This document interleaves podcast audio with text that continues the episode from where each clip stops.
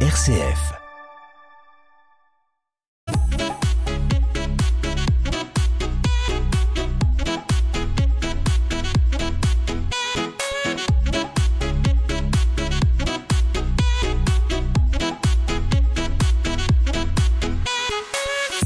C'est donc euh, Culture Mac qui démarre. 25 minutes de culture en Anjou sur notre antenne. Au programme de ce mardi, connaissez-vous l'histoire du château du roi de Pologne au pied du château d'Angers coincé entre deux rocades? C'est Dominique Latron qui nous dira tout sur ce monument atypique. Balade également dans les coteaux de Savenière au cœur de cette émission. Un festival baroque a lieu chaque année en août. L'occasion d'ores et déjà de nous plonger dans l'ambiance estivale. Qui sait, ça fera peut-être grimper les températures. Mais l'on commence avec un petit détour par l'histoire de notre département, l'histoire religieuse et aussi euh, l'histoire des femmes. Isabelle Godino rencontre Nadine Bulourde, elle est guide conférencière au service Angers Patrimoine et elle nous raconte l'histoire des congrégations féminines en Anjou avec un focus, vous l'entendrez, sur le 19e siècle. Nadine Bulourde, bonjour. Bonjour. Comment sont nées les congrégations religieuses féminines en Anjou? Alors les congrégations religieuses féminines naissent comme euh, partout dans le monde chrétien au début du christianisme et, puis ensuite elles évoluent avec le temps au travers de, de plusieurs périodes. Une première période donc qui sont les ordres classiques à l'image de Fontevraud par exemple dans notre région ou euh, ensuite une seconde période lors de la contre-réforme à savoir lorsque l'on revient à une règle d'observance plus stricte à l'issue de la réforme protestante. Ce sont par exemple les, à Angers les carmélites et les calvériennes. Et puis une troisième grande période entre la fin du 18e et le je dirais le 19e siècle qui sont des ordres plus liés à l'évolution Alors justement, le 19e siècle, c'est un peu le siècle d'or euh, des communautés religieuses féminines en Anjou. Pourquoi? L'Anjou n'a rien d'exceptionnel, mais c'est plus la diversité de, de, ces communautés qui vont naître en Anjou et dont les, les maisons mères sont en Anjou qui va, qui va être intéressante. Il y a deux communautés qui naissent avant la Révolution, mais qui vont être très importantes au XIXe siècle également. Ce sont les Sœurs de Sainte-Marie et les Sœurs de Saint-Charles, qui forment aujourd'hui, avec d'autres communautés réunies, les Sœurs missionnaires euh, de l'Évangile.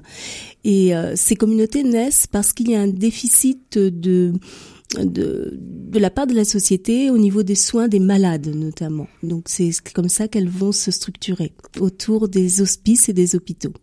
Les soins des malades seulement ou il y a d'autres vocations à l'époque? Très souvent également, c'est des vocations d'éducation, comme les Ursulines, hein, qui euh, s'installent également à Angers au, XVIIIe siècle, au XVIIe, XVIIIe siècle. Donc il y a toujours la chapelle des Ursules hein, qui existe euh, derrière euh, la qui en témoigne. Tout à fait, qui en témoigne. D'accord. Et elles, ont d'autres rôles, ces femmes, d'autres missions? Elles sont essentiellement des missions sociales de ce type, à savoir euh, enseignantes ou effectivement soignantes. Les, et c'est vraiment au 19e siècle que ces missions vont s'accentuer parce que la société à cette époque euh, ne peut répondre, notamment l'État au début du 19e siècle, ne peut répondre à la demande sociale. Il faut savoir qu'à la Révolution, en plus, il y a eu... Euh, tout un mouvement de disparition de certains hospices et hôpitaux qui a laissé un grand vide. Et donc ces communautés vont répondre à, vraiment une demande sociale et, de, pauvreté et d'abandon de, certaines de certaines euh, communautés euh, qui euh, qui se retrouvent dans le plus grand désarroi. D'accord, c'est-à-dire que l'État n'a pas le moyen de remplir ses missions et se repose sur, ses communautés religieuses euh, en Au partie. Départ, tout à fait. Avant euh, que dans la deuxième moitié du 19e siècle, on ne structure euh, les l'enseignement et les, plus tard pour les hospices et les hôpitaux, avec la sécularisation, avec la création de la sécurité sociale hein, après-guerre. Euh, Mais là, on reste au 19e. Là, on reste au 19e. Et euh, donc, tout, l'État, effectivement, avant les lois de, d'éducation de, Jules Ferry et de Camille C, eh bien ne peut répondre en fait à la demande d'enseignement et donc on va effectivement se reposer sur ces communautés. Et combien y a-t-il de communautés euh, au 19e Oh, il y en a une vingtaine, et notamment euh, à Angers sont nées euh, plusieurs communautés. Donc avant le 18e, comme je le disais, les sœurs de Saint-Charles et les sœurs de Sainte-Marie. Alors pour l'anecdote, les sœurs de Sainte-Marie sont étaient les soignantes des hospices, et elles sont elles, sont parties donc avec les hospices en 1854, où il y a actuellement la chapelle Sainte-Marie à l'hôpital d'Angers, et en 1865, quand les sœurs de Saint-Vincent-de-Paul sont arrivées, elles ont été virées par euh, Manu Militari. Par les de, de Saint-Vincent de Paul. Manu Militari, je ne sais pas, mais toujours est-il que monseigneur Angebeau à l'époque était bien embêté et qu'il a trouvé une, une, autre mission à ses sœurs qui était l'accueil de, de, prêtres âgés sur le site de Sainte-Marie-la-Forêt, donc où elles sont toujours. Il y a le, le, le lycée euh, aujourd'hui Wrezinski. Et justement, comment ces femmes vivent-elles dans ces communautés? Quelles sont leurs conditions de vie, de travail? Est-ce qu'elles gagnent leur vie? Alors c'est c'est effectivement un, jusqu'à pendant tout le 19e, ces communautés sont quand même des communautés qui sont cloîtrées, hein, qui sont euh, qui sont fermées. Euh, avant Vatican II, en fait, les sœurs euh, restent dans leur communauté et quand elles partent fonder d'autres communautés ailleurs, elles partent cloîtrées, hein, comme la majorité des, des, des religieuses de l'époque. Elles ont une vie donc qui est réglée par des règles et qui euh, qui est une euh, qui, qui en fait euh, correspond à, à, une vie de travail classique pour une femme, mais qui ne qui n'est pas qui, qui n'a rien d'exceptionnel. Elles ne sont pas rémunérées. Alors passons au XXe siècle, siècle, je crois que c'est 1901, la séparation de l'Église et de l'État. Euh, alors, je crois que ces communautés se regroupent. Est-ce que c'est bien ça? Alors, en 1905, à la séparation de l'Église et de l'État, notamment, elles perdent leur faculté d'éducation. Ça, c'est un élément important parce que celles qui n'étaient pas enseignantes officiellement ne peuvent plus euh, donc euh, éduquer. Donc, il y a deux grandes périodes dans l'évolution des communautés. C'est 1905, effectivement, avec euh, tout un travail qui va être fait ensuite sur la laïcisation des, des biens de l'Église, avec un accord avec le Vatican qui va aboutir dans les années 1920, et puis les années 1960 alors qui voit le, le rayonnement euh, dans le monde, c'est ça? Alors dans le monde, ça commence déjà dès le 19e siècle, à l'image de la communauté des Augustines ou de la communauté du Bon Pasteur. Aujourd'hui, le Bon Pasteur, qui est une ONG, à la mort de la fondatrice, il y a plus de 160 maisons déjà en 1868 qui existent. Aujourd'hui, c'est 3600, 3800 religieuses dans le monde entier donc euh, sur euh, plus de 70 implantations. D'accord. Et je crois que les laïcs euh, accompagnent les religieuses dans les projets à vocation sociale. Tout à fait. Dorénavant. L'évolution va plus vers une, effectivement, vers les laïcs. Alors depuis donc les années 1960, il y a une sécularisation de la, des religieuses. Donc les règles ont changé, les vêtements, la façon d'être. Elles sont beaucoup plus dans le monde. Euh, elles se distinguent plus par la cornette comme on voyait à une époque. Et puis, effectivement, depuis les années 90 et surtout 2000, euh, une mise en place d'une de fondation laïque qui gère de plus en plus. Est-ce que pour terminer, vous pouvez nous donner les adresses de quelques couvents à découvrir à Angers? Oui, alors vous avez les Carmélites qui sont rue Lyonnaise, les Bénédictines du Calvaire et le Bon Pasteur qui a un musée. Donc euh, très intéressant, il y a des il y a seulement une exposition de crèche donc qui est ouvert et toutes les autres communautés servantes des pauvres, le Saint-Sépulcre ont toutes des chapelles que l'on peut découvrir. Je vous invite à aller sur le site du diocèse où toutes leurs adresses sont référencées. Nadine Bulourde, merci. Culture Magazine, Maria Goyer sur RCF Anjou. C'est la suite de ce magazine sur RCF Anjou. On va s'intéresser au patrimoine avec vous, Dominique Latron. Bonjour. Bonjour. Vous nous avez fait le mois dernier, pour rappel, un petit cours sur l'architecture de la Renaissance à Angers. Vous mettiez donc euh, en valeur les, les travaux de l'architecte Jean Delépine. Aujourd'hui, moi, j'aimerais bien qu'on s'attarde sur euh, un immeuble référence de cette époque. J'ai nommé l'hôtel du roi de Pologne. Eh bien, Marie, très volontiers, parce que je vous sens assez fasciné par cet immeuble. Il est pourtant implanté aujourd'hui dans un environnement un peu incongru entre les voies rapides des berges et la bretelle de sortie du château d'Angers. Mais à l'origine, cet hôtel construit au milieu du XVIe siècle est l'un des plus beaux exemples de l'architecture de la Renaissance française. Au milieu des demeures des négociants établis au port Ligny, le long de la grève où se développait une intense activité portuaire. Alors Dominique, euh, est-ce que vous pouvez nous faire une, une présentation de cette maison, ce qu'on appelle euh, aussi le château du roi de Pologne? Bien volontiers, c'est un grand volume rectangulaire, comme tous les exemples de la Renaissance, assez austère avec ses façades de schiste, mais avec un ensemble décoratif de pierres blanches, notamment les encadrements des ouvertures, les corniches et les grandes lucarnes sculptées. Et pour égayer l'ensemble, on a traité également tout en pierre blanche les parties les plus en vue côté Maine, notamment l'escalier dans cette cour, tour carrée, qu'on a surélevé avec une chambre haute qui domine l'édifice et que l'on atteint par une petite tourelle semi-circulaire en encorbellement sur le pignon ouest. Je l'aurais pas aussi bien dit, mais c'est très précis. Ça, c'est pour donc la description euh, de ce monument. Pourquoi on l'appelle le, château du roi de Pologne? Eh ben, c'est un véritable mystère parce que cette maison euh, est appelée euh, suivant une appellation complètement erronée et sa véritable identité reste encore aujourd'hui absolument inconnu. Et euh, on imagine que ça date pas d'hier, mais comment cette, euh, cette terreur a pu euh, survivre aussi longtemps? Eh bien, cette appellation erronée remonte au 19e siècle à cause d'un dessin mal légendé de Peter Hawke dans son album intitulé Les Monuments de l'Anjou. Alors, qui est ce Peter Hawke, Dominique? Bah, Peter Hawke, c'est un Anglais, comme son nom l'indique. Il est peintre, il est dessinateur, il est graveur. En 1840, milieu 19e, il coécrit son ouvrage avec Godard Fautrier, alors inspecteur des monuments historiques, en commettant cette erreur dans la légende de son dessin. Elle ne sera jamais corrigée et le mystère persiste encore aujourd'hui sur les origines de cet hôtel, pourtant occupé au XVIIe et au XVIIIe siècle par des familles de grands notables. Cet hôtel devient ensuite, en 1740, une école de charité, sous la direction des frères des écoles chrétiennes. Après la Révolution, il est vendu comme bien national, divisé en logements.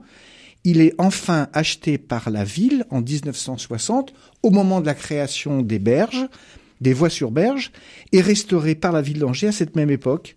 Depuis 1986, il est occupé par l'association Accueil des villes françaises. Et donc aucun roi de Pologne n'y a mis les pieds, on l'a bien compris. Alors avec vous, non, euh, bah non c'est triste. Hein.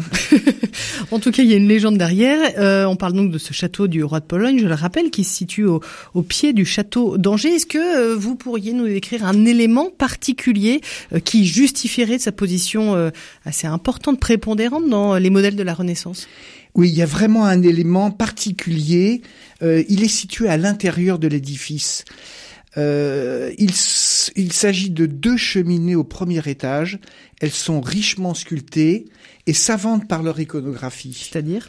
L'une d'elles raconte l'histoire d'Actéon. Actéon, c'est un personnage chasseur de la mythologie grecque. Il est petit-fils d'Apollon. Et cette histoire s'écrit en trois scènes sur le manteau de la cheminée, c'est-à-dire sur sa grande hotte, et s'écrit comme une bande dessinée. Alors à gauche, vous avez le chasseur qui poursuit un cerf, accompagné selon la légende par 50 couples de chiens. Au centre, voulant se désaltérer, le chasseur tombe inopportunément sur Diane et ses nymphes se baignant. À droite, Diane, absolument furieuse, transforme le chasseur en cerf, immédiatement dévoré par ses propres chiens. Donc on en apprend des choses. Merci beaucoup euh, Dominique Latron euh, de nous avoir éclairé sur euh, l'intérêt de ce château du roi de Pologne qui représente une savante synthèse entre l'Antiquité, on l'a bien compris, la Renaissance italienne, mais aussi les traditions locales. Quelques notes de musique avant de nous emmener en balade à Savenière. un rendez-vous à noter, un concert en streaming sur YouTube sera proposé ce samedi 13 mars par la ville de Trélazé avec une artiste suédoise. Elle s'appelle Anne Leia. Écouter euh, l'extrait d'un de ses titres, Fit In sur RCF Anjou.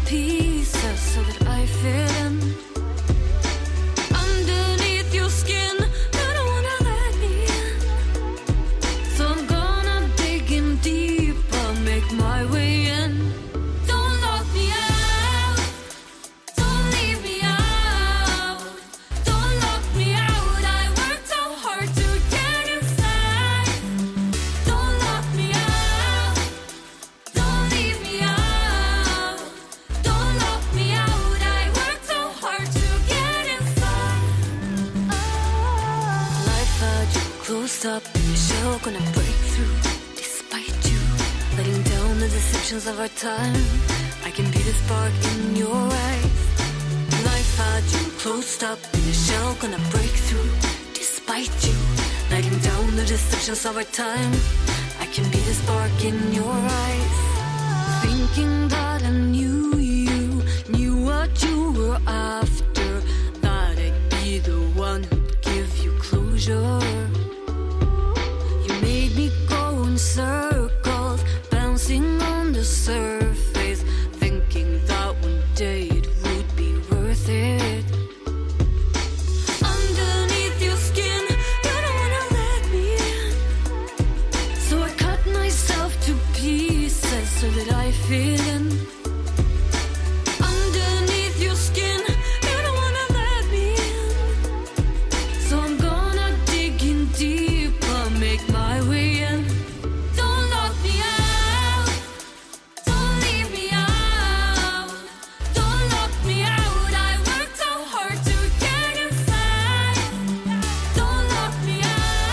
Culture Magazine sur RCF Anjou. Changement total d'univers sur notre antenne avec le dernier sujet de notre culture mag. On va s'intéresser à la musique baroque. Marie Brechtot, bonjour. Bonjour. Et vous nous emmenez en balade. Oui, le printemps arrive tout juste, mais on le laisse un peu de côté pour aujourd'hui. On va se projeter fin août, au milieu des quelques hectares les plus beaux de l'Anjou, quelques hectares de vignobles bien exposés, plein sud, face à la Loire. On sera fin août du 21 au 29 exactement pour le festival Musique baroque à Savenière.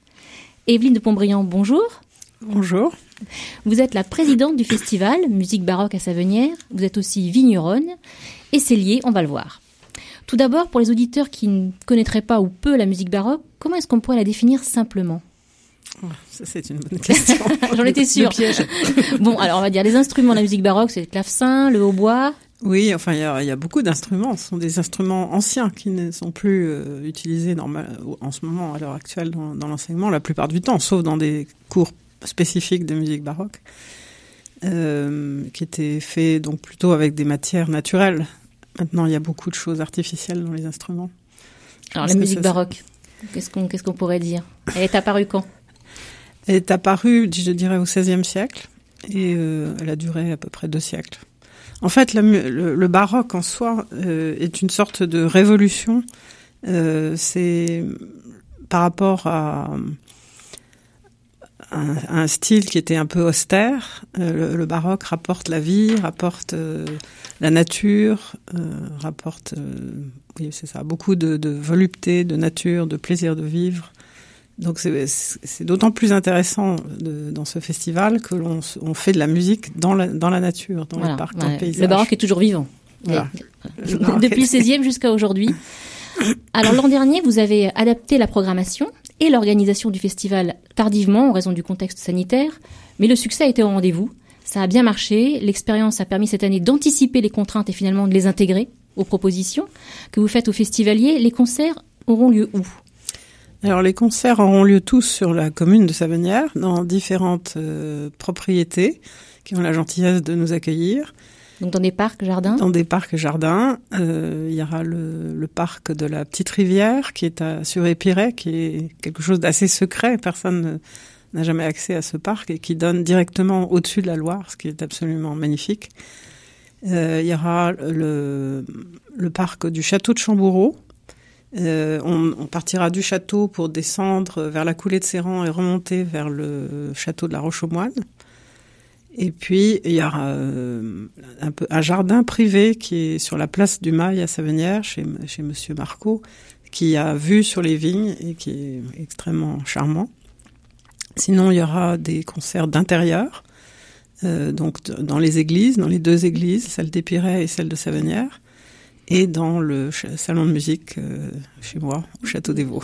Alors, Vous avez un salon de musique au Château des Vaux. Voilà. Enfin, j'ai baptisé mon grand salon salon de musique. il, est devenu, il est devenu salon de Il est musique. devenu salon de musique.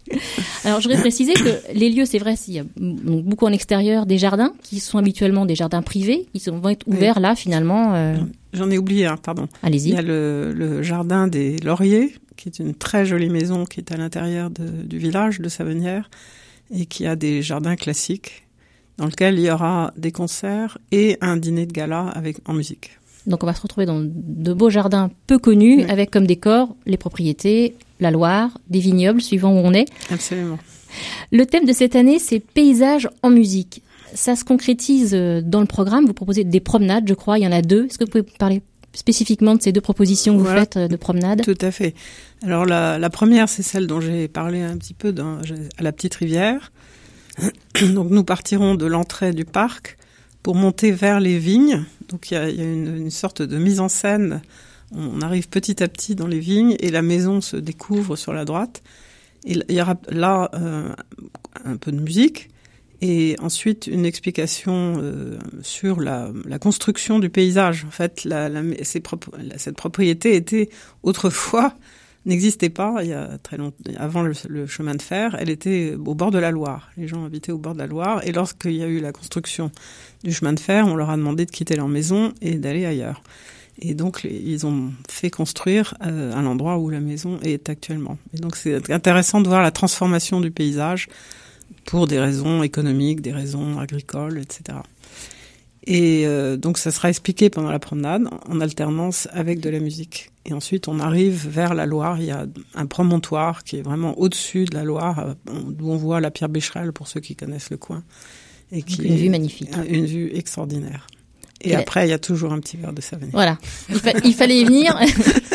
Evelyne Pontbriand, vous êtes vigneronne, c'est quand même un- un- très important. À La deuxième, la deuxième balade, c'est quoi La deuxième promenade? Alors la deuxième promenade euh, sera très spectaculaire. Euh, c'est- c'est- le thème en sera la bataille de la Roche aux Moines, que finalement peu de gens con- connaissent, mais qui On a connaît eu- le nom, mais euh, exactement qui, s'est produite juste avant Bouvines et qui a eu des conséquences très importantes sur le royaume de France, euh, qui a permis de chasser certaines familles vers l'Angleterre définitivement. Voilà, donc on partira euh, du château de Chamboureau pour descendre la coulée Terran et, re- et remonter vers le château de la Roche-aux-Moines. Et donc, il y a différents endroits où on s'arrêtera pour avoir des explications de Guy Massin-Le Goff sur la bataille de la Roche-aux-Moines et des concerts qui seront donnés par l'ensemble euh, Into the Wind, qui sont des instruments anciens.